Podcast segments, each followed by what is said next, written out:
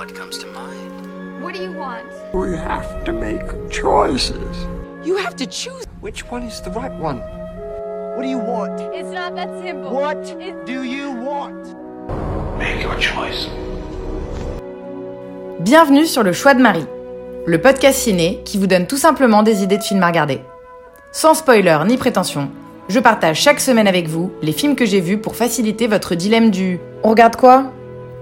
Bonsoir à tous et bienvenue dans l'épisode 68 du choix de Marie. Un énorme épisode à l'ancienne, ça a été une, une plutôt grosse semaine, c'était pas du tout prévu, mais tout s'est merveilleusement enchaîné, j'adore et je peux dire avec beaucoup d'assurance que mes semaines sont mieux quand je regarde plein de films.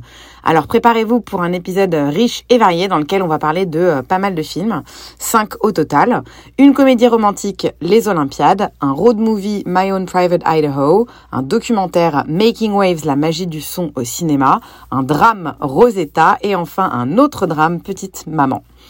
On commence la semaine avec le dernier Jacques Audiard sorti en novembre 2021 en France, Les Olympiades. Il s'agit d'une adaptation de la série de bande dessinée Les Instrus euh, d'Adriane Tomine et l'adaptation a été faite par Jacques Audiard, euh, Céline Sciamma et Léa Missius du point de vue scénar. Céline Sciamma, c'est celle qui a réalisé la jeune fille, euh, le portrait de la jeune fille en feu, euh, Naissance des pieuvres, euh, très très grande réalisatrice en vogue ces temps-ci. Et Léa Missius, euh, j'en avais parlé lors d'une pépite ciné, c'est elle qui avait réalisé Ava que j'avais énormément aimé. Et ben voilà, elle fait, de, elle fait de, de, du scénario également. Audiard, on ne le présente pas, c'est un des plus grands réals français des 20 dernières années, avec des films comme Un prophète, De rouillé d'os, Dipan ou encore Les Frères Sisters plus récemment. Paris 13, quartier des Olympiades, Émilie rencontre Camille qui est attirée par Nora qui elle-même croise le chemin d'Ember. Trois filles et un garçon, ils sont amis, parfois amants, souvent les deux, voilà un petit peu de quoi parle ce film. Bon, j'arrive pas à savoir si c'est parce que Paris me manque, mais je suis tombée immédiatement sous le charme de ce film. Il frôle pour moi euh, vraiment la perfection, il n'y a aucune longueur, aucune scène inutile dans ce portrait de jeunes gens d'aujourd'hui. Audiard, il a presque 70 ans et pourtant on dirait pas vu l'énergie et le cœur qu'il met dans ce film qui semble pourtant si loin de son univers de septuagénaire. Mais il parvient à explorer à merveille les lois du désir et la confusion des sentiments. Et puis, c'est assurément un thème très français. La liberté sexuelle chez nous, c'est sans doute euh, plus que jamais euh, réel, et on se contrefout complètement de toutes les barrières. Les scènes de sexe sont jamais présentées de façon vulgaire ou à la manière de fantasmes, mais toujours dans un naturel du quotidien où ce qui compte, c'est de prendre du plaisir, d'avoir un peu de bonheur, tout en ayant le plus de liberté possible. C'est hyper poétique comme film, mais aussi drôle et émouvant sans jamais tomber dans le larmoyant ou dans le pathos, ni dans le pathétique ou dans le cynisme. Vraiment, rien de tout cela. Quand on sort d'Olympiade, on ressent une forte envie d'être libre de ses choix et euh, dans un état d'optimisme qui fait vraiment du bien. C'est un bol d'air frais ce film, tourné dans un somptueux noir et blanc qui apporte beaucoup de mélancolie, euh, presque comme si en fait toute l'histoire était hors du temps. Il faut dire aussi que le cast y est pour beaucoup.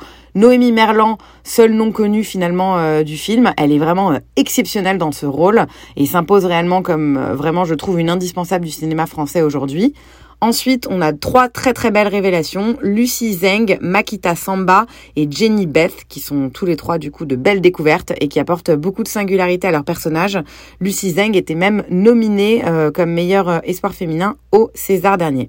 Dernière mention, la musique envoûtante de Rhône, qui était déjà césarisée pardon, pour La Nuit venue il y a quelques années. Bah là, c'est toujours aussi efficace dès qu'il s'attelle à une BO.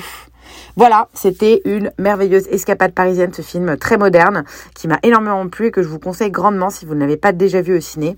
Il est à présent dispo en VOD, à la location et à l'achat sur Apple TV, YouTube, Orange et Amazon. Deuxième film de la semaine, un film que j'ai en réalité revu, My Own Private Idaho de Gus Van Sant. Mais je dois avouer que le premier visionnage datait de mon adolescence. Euh, C'était il, y y a un petit moment quand j'avais découvert le metteur en scène et que j'avais décidé de poncer sa filmographie. Ça remonte un petit peu. C'est son troisième long métrage en 91 après euh, Malanoche et Drugstore Cowboy que je n'ai tous les deux pas vu sont quand même un petit peu moins connus, mais c'était c'est surtout par la suite le réal à qui on doit euh, Will Hunting, Elephant, Last Days, Jerry et Milk. C'est un très très grand monsieur et j'ai eu la chance en fait de le rencontrer cette semaine dans le cadre de la projection du film à l'American Film Institute. Mike et Scott vivent parmi les marginaux de Portland, partageant leur solitude, les drogues et les hommes ou femmes à qui ils vendent leur corps. Mike est introverti, homo et souffre de crise de narcolepsie. Enfant abandonné, il est obsédé par l'idée de retrouver sa mère. Scott, quant à lui, est le fils du maire de la ville, un homme qu'il déteste et qui cherche à lui imposer finalement un avenir tout tracé. Mike, le tout premier, ne cache pas son amour à Scott, qui se refuse pourtant à lui. Ensemble, ils décident de prendre la route pour retrouver la mère de Mike. Le voyage les mène en, Idaho euh, et puis au-delà, finalement aussi, euh, bouleversant leurs valeurs mutuelles. Je vais être honnête, c'est loin d'être mon film préféré de Gus Van Sant et je tenais pas tant que ça à le revoir. C'était euh, surtout euh, pour euh, l'occasion de rencontrer le réal. C'est un road movie qui est très lent et contemplatif, qui demande beaucoup de patience aux spectateurs. Alors c'est quand même très immersif avec de belles images, tant dans les villes que dans les paysages américains. Mais c'est vrai qu'il faut s'accrocher un peu pour prendre goût à cette histoire trouble qui finit par se révéler extrêmement émouvante. C'est également assez original dans sa forme. Le film délivre un message plutôt simple à travers l'histoire de ces deux gamins au centre d'une Amérique puritaine où beaucoup de mœurs dérangent. Mais Gus Van Sant parvient à s'approprier ces sujets en écrivant le scénario du film d'après Henri IV de William Shakespeare, avec des dialogues vraiment à l'ancienne. Mais cela dit, ça illustre parfaitement l'Amérique des 90s, allant d'une société pauvre à la haute bourgeoisie. Photographie superbe, BO riche et varié. Seul le rythme, un poil lent, peine à convaincre pleinement.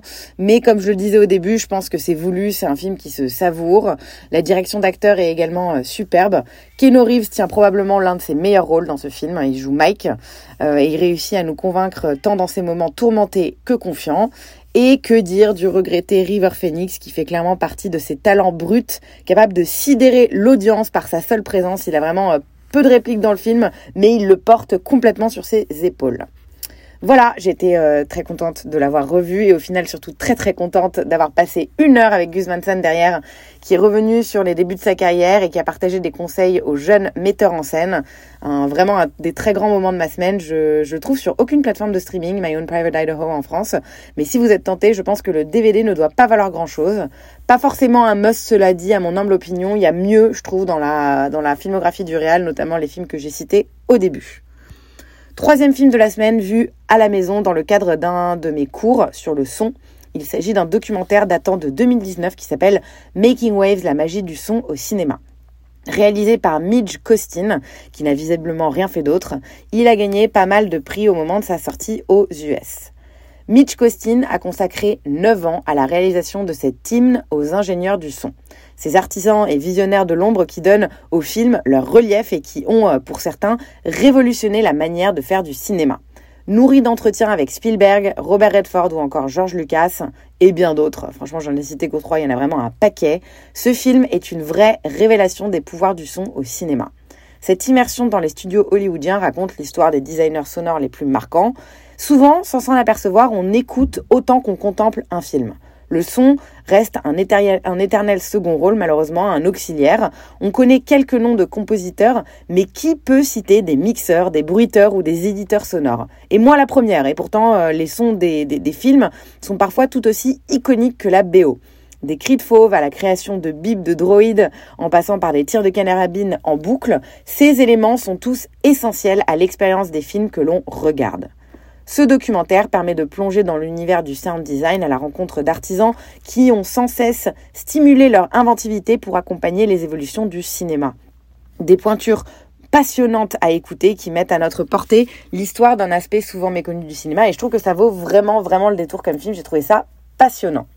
Making Waves, la magie du son au cinéma, est à voir pour tous les amateurs d'histoire du cinéma. Et puis finalement, pas, tant, pas uniquement eux, mais tous les curieux, soucieux de savoir comment c'est fait. Je trouve que c'est vraiment intéressant, même si vous n'êtes pas cinéphile. Il se trouve qu'il sortira le 15 mai prochain, dans trois semaines, en direct to TV, selon Annociné. J'ai pas réussi à savoir sur quelle plateforme, mais restez alerte. Je pense que d'ici 2-3 euh, semaines, c'est bon pour vous. On continue la semaine avec un bon gros drame, Rosetta, réalisé par les frères Dardenne en 1999.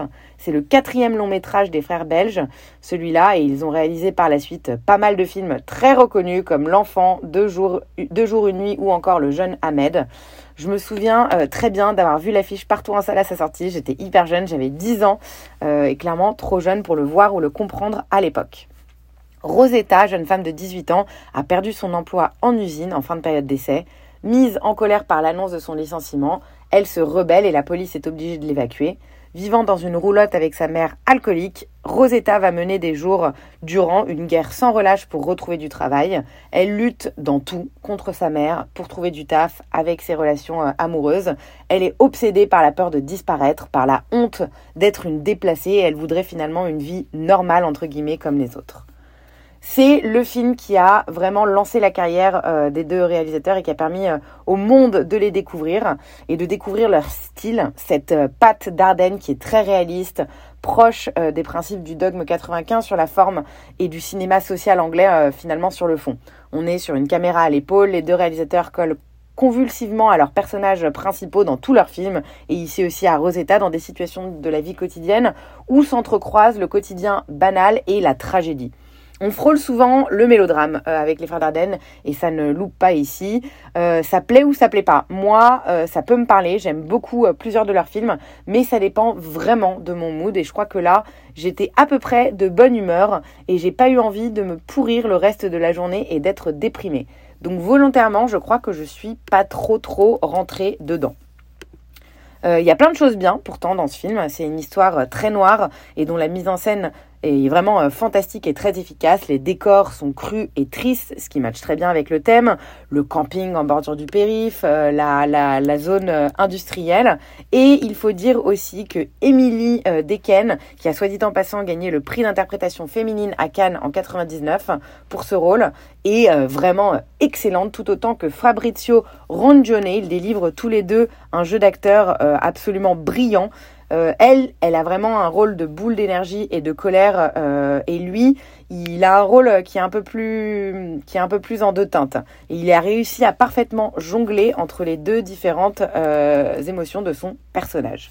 Mais ce réalisme a un coût les plans qui bougent trop, ça ne félicite euh, pas du tout la compréhension et ça rend le film assez lent et peu dynamique. Un mal pour un bien du coup, parce que c'est réaliste, mais du coup c'est lent. C'est clairement pas un film qui fera l'unanimité et je comprends totalement qu'on puisse s'emmerder devant. Et il faut aussi avouer que le personnage de Rosetta est pas le plus agréable du monde. Bien au contraire, elle est franchement assez peu rationnelle et parfois même détestable, donc c'est pas toujours facile de la comprendre, de la cerner et de l'apprécier. On est quand même sur la Palme d'Or de Cannes 99, donc je pense que ça vaut quand même le coup de le voir.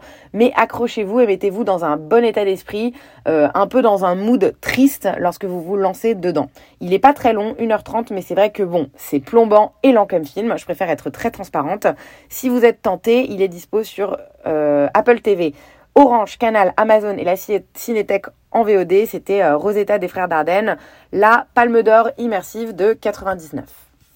Dernier film de la semaine, La boucle est bouclée, un film français au cinéma, comme le tout premier film de la semaine. Cette fois-ci, c'était Petite Maman de Céline Sciamma, que j'ai vu. Bizarrement, j'étais pas surexcitée au moment de sa sortie en France en juin dernier. Mais là, je crois que tout ce qui sort de français ici, je me rue dessus. Cinquième long métrage de Céline Sciamma, assurément l'une des réalisatrices françaises les plus talentueuses du moment. Elle avait par ailleurs, comme je le disais, coécrit euh, Olympiade que j'ai vu lundi. Petite maman raconte l'histoire de la petite Nelly, âgée de 8 ans, qui vient de perdre sa grand-mère. Elle part avec ses parents vider la maison d'enfance de sa mère, Marion. Nelly est heureuse d'explorer cette maison et les bois qui l'entourent, où sa mère construisait euh, notamment une cabane euh, dans les bois. Un matin, la euh, tristesse pousse sa mère à partir et c'est là que Nelly rencontre une petite fille dans les bois. Elles construisent une cabane ensemble également. Elle a son âge et elle s'appelle Marion. C'est sa petite maman. Film très court, 1h15 à peine, qui propose un concept intéressant, entremêler le lien maternel à travers le temps. La petite fille apprend petit à petit à découvrir sa mère à travers le prisme de sa propre jeunesse et de son innocence, et une vraie complicité vient se créer entre les deux. C'est touchant, vraiment, et ça permet de ressentir beaucoup de tolérance envers nos propres parents qui nous agacent parfois beaucoup. Le film propose une idée impossible mais intéressante sur comment apaiser les rapports entre parents et enfants, comprendre ce qu'il s'est passé pendant leur enfance la plus innocente. Au-delà de ça, ce que j'ai adoré, c'est la façon dont le film aborde la question du deuil, de façon euh, vraiment très touchante, belle et poétique. On est bien loin des mélodrames habituels et Cécile, Céline, pardon, Céline raconte le processus de deuil joliment, intelligemment, bien en marge des conventions cinématographiques il donne en fait finalement ce film le sentiment d'une douce mélancolie qu'on regarde avec rétrospective et bonheur d'une certaine façon. Ça présente le fait de dire au revoir avec un naturel évident et ça j'aime vraiment beaucoup parce que je trouve qu'on est assez mal préparé au sujet de la mort de manière générale. Le film est assez court comme je disais, donc c'est pas dérangeant que ce soit lent. Mais clairement, on est encore sur un film assez lent cette semaine. Pour cette semaine, ça a été vraiment la, le fil rouge qui prend le temps de s'installer. Ce qui m'a par ailleurs euh, un petit peu dérangé, c'est euh, le choix de casting.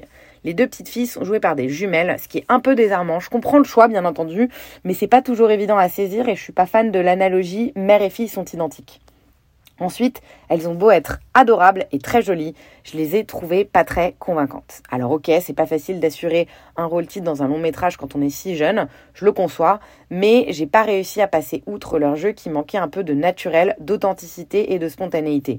C'est un peu trop mécanique par moments, trop lisse et redondant dans les intentions, et ce qui est dommage, c'est qu'on a d'autres exemples de films où des fillettes euh, arrivent vraiment à porter totalement euh, le film sur leurs épaules malgré leur jeune âge. C'est dommage du coup, mais j'espère que les petites Gabrielle et Joséphine auront encore de longs et, beaux jours de perfectionnement dans leur jeu d'actrice.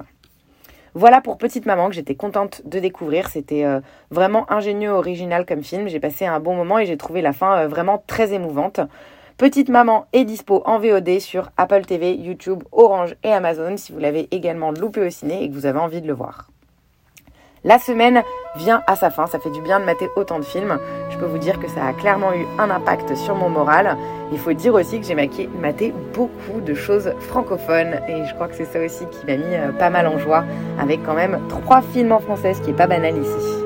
La semaine prochaine s'annonce plutôt riche également. J'espère arriver à maintenir ce bon rythme si possible avec autant de diversité. Je vous remercie pour votre fidèle écoute et je vous dis à dimanche prochain. Bonne soirée à tous.